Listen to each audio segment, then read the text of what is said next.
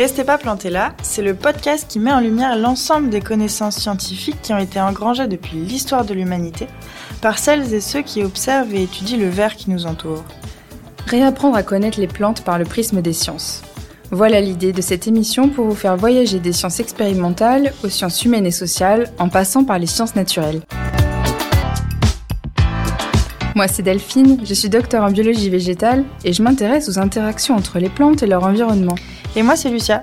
Je suis doctorante et je travaille sur la perception de la sensibilité des plantes. On en est venu à se questionner sur les relations plantes-humains. Ce que cela implique sur notre connaissance du monde végétal, mais aussi et surtout tout ce qu'il reste à découvrir de ces dernières.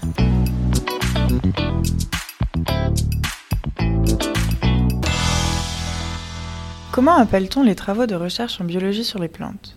Y a-t-il un lien avec les neurosciences? Est-ce que les travaux des neurosciences comme on les connaît sont applicables aux plantes? Quel est le concept de neurobiologie végétale? Bonjour Delphine. Bonjour Lucia. Et bonjour à toutes et tous. Alors aujourd'hui on se retrouve pour cette émission Neurones, la fibre végétale. Alors on a posé la question à, à nos amis, amis eux, qui connaissent pas grand-chose en plantes, qu'est-ce que ça leur évoque neurosciences et plantes? D'abord, est-ce qu'il y a un vrai rapport entre les plantes et les neurosciences? C'est une question qu'on peut se poser effectivement. Quelle est la communication qu'il y a entre elles? Est-ce que ça implique une forme de communication? Et euh, moi, on m'a évoqué un système interne qui contrôle les fonctions vitales des végétaux, qui les régule. Ok, bon, on va voir effectivement si, euh, si c'est bien ça, s'il y a du vrai, s'il y a du faux. Exactement. Alors d'abord, pourquoi on s'est intéressé à ce sujet-là, donc à savoir neurones, la fibre végétale Eh bien parce qu'en fait, de nombreuses recherches sont faites sur les plantes et les découvertes qui en résultent sont très surprenantes et surtout très peu diffusées. On a voulu faire cette émission pour montrer que oui, il y a finalement un rapport entre plantes et neurosciences, et vous allez voir que vous allez être surpris. Alors dans un premier temps, quand on regarde l'étymologie euh, de ces mots-là, qu'est-ce que la neuroscience appliquée aux plantes? Est-ce que c'est la neurobiologie végétale finalement? Et euh, voilà, il s'agit en fait de l'étude des réponses électriques des plantes, du point de vue des structures qui portent ce signal, jusqu'à la caractérisation des signaux observés. Donc ils peuvent être moléculaires, ils peuvent être cellulaires ou systémiques, c'est-à-dire qui concernent l'organisme entier. Alors l'étymologie du mot neurone. Il faut savoir que dès l'Antiquité, pour Platon, le neurone est utilisé pour désigner une fibre et donc plutôt végétale. Voilà. Il y a aussi un papier, euh, un article qui est sorti, euh, Brenner et al. en 2006, qui, euh, qui en parle. Et cette fibre, elle symbolise ici la vigueur que peut apporter les cellules d'une tige dans le maintien de la structure d'une plante. À Athènes, un cordonnier, par exemple, était un neuroraphos, c'est-à-dire un qui coud avec des fibres végétales, donc toujours se rapportant au végétal. Euh, le neurone signifie tout ce qui est de nature fibreuse dans le lexique grec-anglais classique pour Liddell and Scott. Donc finalement, la définition est ensuite passée au sens animal pour décrire les nerfs, les tendons, qui sont désignés chez les animaux, jusqu'à ce que finalement un médecin dans les années 1880, découvre euh, le vrai neurone, comme on l'appelle aujourd'hui, la véritable fibre nerveuse, euh, telle qu'elle est définie actuellement chez l'être humain. C'est quand même impressionnant parce qu'un terme qu'on utilise exclusivement pour les, animaux humains et non humains mm. vient de, des végétaux finalement. La description est de, de végétaux. Et moi j'ai été surprise parce que de mon côté j'ai regardé l'étymologie du mot cellule et en fait, son étymologie du latin cella fait référence, donc au premier abord, à une petite chambre, une chambre de moine, comme une, une cellule de prison. En fait, vraiment une petite pièce où on enferme séparément les prisonniers. Pour être plus précise, l'inventeur du terme cellule, dans le terme où on l'entend en biologie, s'appelle euh, Robert Hooke et il a eu de nombreux centres d'intérêt, dont la microanatomie des tissus végétaux. Et lorsqu'il a regardé donc euh, avec un microscope, il a observé des, courbes, des coupes d'écorce et dans ces coupes, il a observé des alignements de petites chambres carrées ou hexagonales juxtaposées, séparées les unes des autres par des parois. Et en fait, le mot cellule en biologie a d'abord été utilisé chez les végétaux, car dans son observation, Robert Hooke a assimilé le truc rond dans le truc carré comme un moine dans sa cellule. D'où le terme de cellule, parce que c'est les parois en fait de la cellule végétale.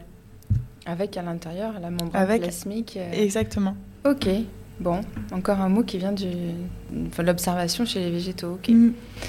Euh, du coup, tout ça pour dire qu'un neurone, en fait, bon, un neurone, c'est une cellule différenciée, Mhm. on est d'accord, chez euh, les animaux et donc les êtres humains, et d'où cette référence à la définition du, mot cellule euh, que tu nous as donné.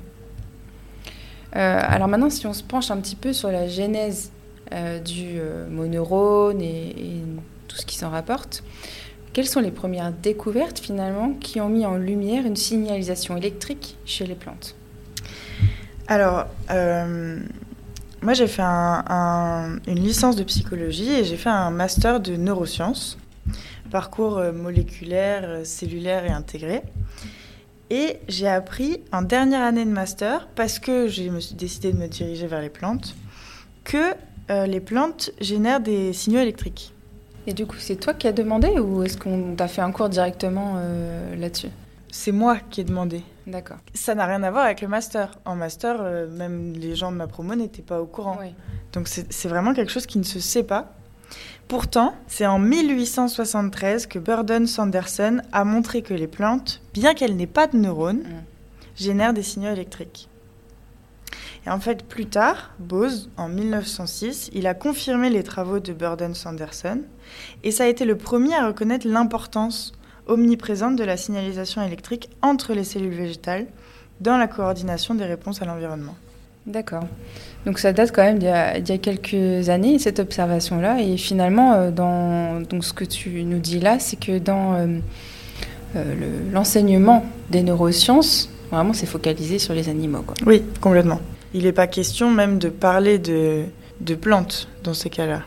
Pourtant, elles ont donc une signalisation électrique. Et donc on peut les étudier également de la même manière qu'on étudie les signalisations électriques chez les cellules animales. Ouais, a priori, oui.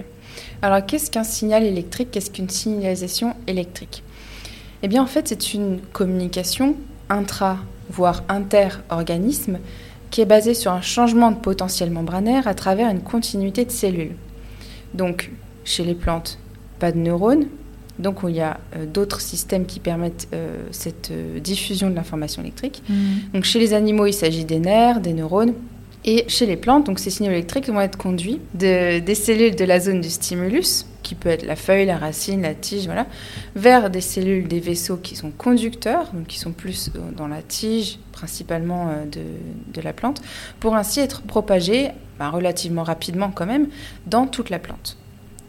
Euh, donc il n'y a pas de tissu ni d'organes différenciés dédiés à cette signalisation, comme on peut observer chez certains animaux, encore pas tous. hein. Par exemple, chez les éponges, il n'y a pas de neurones, hein, il y a pas de... Ouais. pourtant c'est un animal. Mhm. Euh, donc voilà, pas d'organes différenciés. Alors pour rappel, les vaisseaux conducteurs sont des cellules qui sont alignées de la pointe des racines vers l'apex collinaire de la plante, donc tout en haut, formant ainsi ce qu'on appelle des vaisseaux. Donc il existe deux types de vaisseaux chez les plantes, le xylème et le phloème. Le xylème constitué de cellules qui sont mortes, donc il reste plus que les parois des cellules, donc ce que tu appelais euh, dans ta définition de cellule, voilà ce qui euh, enferme en fait la Enferme, cellule, voilà. ouais. Euh, et donc ça crée des espèces de tuyaux qui permettent euh, bah, les mouvements d'eau, etc. Euh, et le phloème, qui lui est un autre système de vaisseau qui est formé de cellules vivantes qui vont transmettre des signaux de façon active via des pores et des signalisations cellulaires. Voilà. Mm. Je ne vais pas rentrer plus dans le détail ici parce que ce n'est pas l'objet, mais en gros, ces vaisseaux-là ont l'objet de faire circuler l'eau dans la plante, les nutriments, les informations biochimiques, chimiques, hormonales, à travers toute la plante encore une fois, dont l'information électrique. Et bien justement, pour euh, continuer dans cette euh, information électrique, peu après la découverte de l'existence de signaux électriques chez les plantes, Alexander von Humboldt, qui menait des expériences sur les animaux, donc y compris lui-même, humain non humain, et les plantes, en a conclu que la nature bioélectrique des animaux et des plantes est basée sur les mêmes principes, dans un article de 1973. Donc, c'est une idée qui ne date pas du tout d'aujourd'hui. Et bien des découvertes ont suggéré que l'excitabilité des cellules végétales pourrait être un moyen de communication intercellulaire des plantes, et malgré l'existence de démonstrations répétées de signaux électriques à longue distance dans les plantes, ces travaux ont perdu de popularité lorsqu'on a découvert les effets des hormones végétales. Qui donc ont pris de l'importance C'est ça. À ce moment-là, on a vraiment mis ces phénomènes-là sur ce paradigme-là. Donc on a laissé de côté un peu la signalisation électrique qui est en plus pas facile à interpréter. Exactement.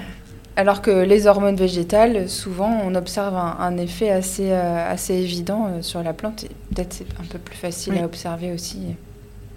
Alors il existe différents types de signaux électriques qui existent chez les plantes. Les principaux sont euh, dans un premier temps le potentiel d'action like. Alors pourquoi like Parce qu'en fait le potentiel d'action a été d'abord explicité chez euh, les animaux. Donc on dit like parce qu'on considère que c'est pas vraiment un potentiel d'action, bien que ça y ressemble quand même très très étrangement. Donc en fait ce signal-là c'est une polarisation puis une dépolarisation cellulaire de proche en proche le long d'une cellule et entre cellules. il faut savoir que la membrane des cellules, donc, qui est une bicouche lipidique, est polarisée, donc elle est plus, moins et moins d'un côté. Mhm. Et donc en fait cette polarisation va s'inverser comme ça, de proche en proche, et c'est ça qui va créer le potentiel d'action et le signal électrique. C'est ce qu'on observe chez les neurones, en fait, tout le long d'un neurone. Mm. Donc, euh, c'est-à-dire entrée de sortie d'ions des cellules vivantes provoquant un changement de potentiel membranaire. Donc, les potentiels d'action like sont caractérisés comme étant rapides, donc qui sont vraiment de quelques secondes, mm. très rapides, euh, ne perdent pas ou peu d'amplitude euh, du signal tout au long de la propagation. Donc ils peuvent aller très très loin, ils perdent pas en intensité, ils sont très rapides. Euh, par exemple, chez les plantes carnivores lédionnées, c'est un potentiel d'action qui est entraîné par le contact avec l'insecte qui va provoquer la fermeture du piège, d'où la rapidité du mouvement qui en suit. On a aussi des slow wave potential, donc, ou variations de potentiel, qui sont euh, uniquement chez les plantes et qui ont tendance à s'estomper, eux, lors de leur propagation dans la plante. Ils sont plus lents également dans leur repolarisation et peuvent avoir des profils différents selon le stimulus. Donc ça, voilà, différentes observations, différentes interprétations, c'est un petit peu plus, plus large comme définition. Mm. Et ils suivent souvent les changements de pression hydraulique en réponse à une blessure, par exemple. Et ils peuvent également durer plusieurs minutes. Donc ils sont beaucoup, beaucoup moins rapides que les potentiels d'action. Et ensuite, on a aussi les systèmes potentiels, qui là sont des euh, hyperpolarisations transitoires, pas aussi rapides que les potentiels d'action. Et euh, un petit peu, c'est un petit peu entre les deux en fait. Euh, par mm. rapport aux, autres signaux électriques. Il faut savoir que souvent ces signaux suivent des vagues de signalisation hydraulique, donc c'est-à-dire des variations de pression à travers le xylème qui entraînent aussi après donc ces signaux électriques-là. Et euh, un, concept est né euh, en, 2006, celui de la neurobiologie végétale, qui a été donc très controversé, dont le but est de relier l'information moléculaire obtenue au niveau cellulaire à la compréhension de la signalisation électrique à longue distance et des réponses systémiques chez les plantes. En fait, comme chez les animaux, les signaux électriques jouent un rôle clé dans la communication des stimuli environnementaux qui actionnent des événements intra- et intercellulaires chez les plantes. Mmh. Donc en fait, c'est pas euh, un signal électrique et euh, basta. Non, ça a des conséquences sur la physiologie de la plante. Tout à sur, euh, donc c'est vraiment un message. Ça engendre des processus. Voilà. Donc par exemple, les signaux électriques chez les plantes provoquent des changements dans le taux de respiration, dans le taux de la photosynthèse, en réponse à la pollinisation aussi, mm. au transport de phloème, qui est donc, je le disais, actif, et au déploiement rapide et systémique, donc dans tout l'organisme, des défenses de la plante. Alors, il y a un des précurseurs de, de cette euh, neurobiologie végétale. Mm. C'est euh, un scientifique euh, italien qui est très bien connu, qui s'appelle Stefano Mancuso. Exactement. Tu, je crois que tu es allé là-bas petit peu, oui. trop de chance. Est-ce que tu peux nous en parler un petit peu? Oui, j'ai fait une partie de mon stage de, de M2 dans un laboratoire à Florence que Stefano Mancuso a créé qui s'appelle le Laboratoire international de neurobiologie végétale donc, il a créé en 2005 avec euh, František Baluska. Et en fait, dans ce laboratoire, les chercheurs ils étudient plusieurs aspects du comportement couvrant l'électrophysiologie, la physiologie et la biologie cellulaire moléculaire. En fait, là-bas, les plantes sont considérées comme étant des organismes dynamiques et très sensibles qui se nourrissent activement et de manière compétitive pour des ressources limitées, au-dessus et au-dessous du sol. Elles calculent avec précision leur situation, utilisent une analyse coût-avantage sophistiquée et prennent des mesures définies pour atténuer et contrôler la réponse à divers changements environnementaux. Les plantes sont capables d'une reconnaissance raffinée du soi et du non-soi et sont territoriales dans leur comportement. Alors, vous l'avez compris, en neurobiologie végétale, on n'hésite pas à utiliser des mots qui sont controversés, qui, créent énormément euh, de discorde entre les physiologies des plantes et les chercheurs qui font partie de la neurobiologie végétale. Et quelque part, euh, les chercheurs n'ont pas peur d'utiliser des mots comme euh, intelligence végétale, conscience végétale. Et ça, souvent du fait qu'ils observent des phénomènes biologiques qui ressemblent à ce qu'on peut observer chez les animaux. Exactement. Euh, et, en fait, on est capable de mesurer cette sensibilité et mm. Cette réaction rapide, euh, voilà, et la façon dont elles sont capables de s'adapter euh, assez rapidement mm. aux stimuli environnementaux. Et cette nouvelle vision considère en fait les plantes comme des organismes de traitement de l'information avec une communication complexe dans l'ensemble de la plante individuelle. Alors, il est possible d'utiliser des techniques similaires chez euh, les végétaux euh, que celles qu'on utilise en, recherche animale, comme par exemple l'électrophysiologie.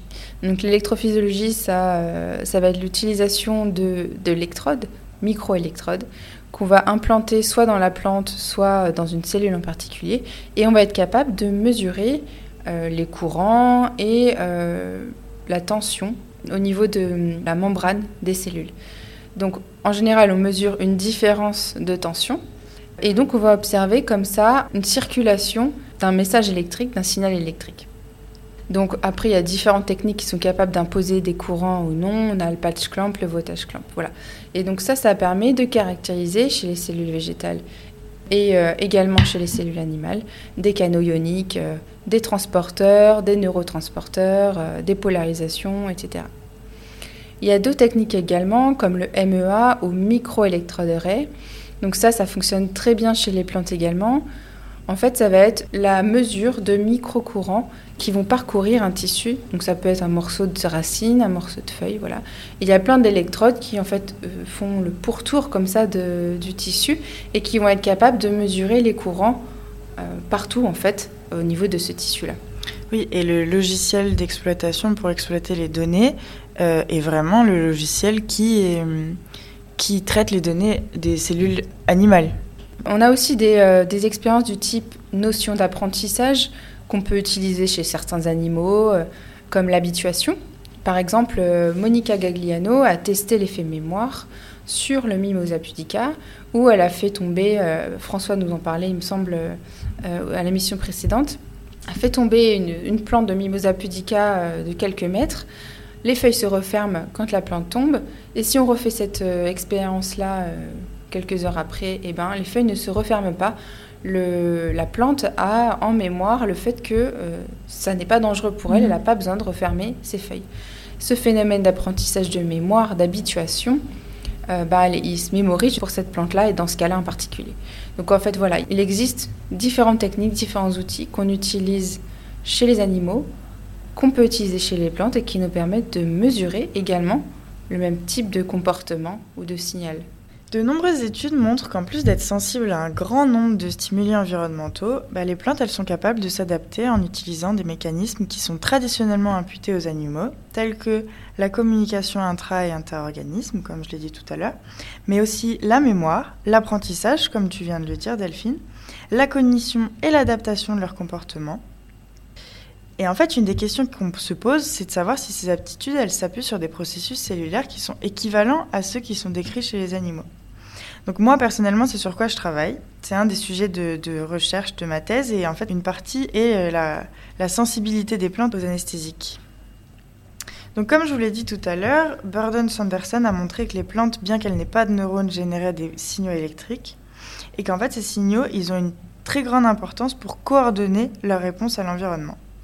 Aussi, plus récemment, il a été montré que les plantes partagent une homologie profonde avec les animaux, notamment qu'en plus de ces signaux électriques, il y a la présence de neurotransmetteurs et de canaux ioniques chez les plantes et dans les cellules végétales qui sont présentes dans le cerveau et dans les cellules animales. Cette année, il y a des chercheurs qui ont montré qu'une des actions des anesthésiques chez les plantes est de bloquer les potentiels d'action qui transmettent l'information pour le mouvement rapide, et c'est très homologue à ce qui est observé chez les animaux. Donc, c'est sur quoi je travaille en partie, mais je pense qu'on fera une émission beaucoup plus complète là-dessus, consacrée entièrement à ce sujet-là. Entièrement aux anesthésiques et à leurs effets sur les plantes. À la sensibilité des plantes aux anesthésiques, mm. exactement. Alors, bah, pour conclure cette émission euh, documentaire sur neuro la fibre végétale, on a vu qu'il était donc possible de détecter des signalisations électriques chez les plantes, avec les mêmes outils utilisés par les neurosciences animales. Cela entraîne des réponses de signalisation cellulaire et donc une modification de la physiologie de la plante suite à un stimulus environnemental. C'est un domaine de recherche à part entière qui s'intéresse à cette signalisation électrique chez les plantes.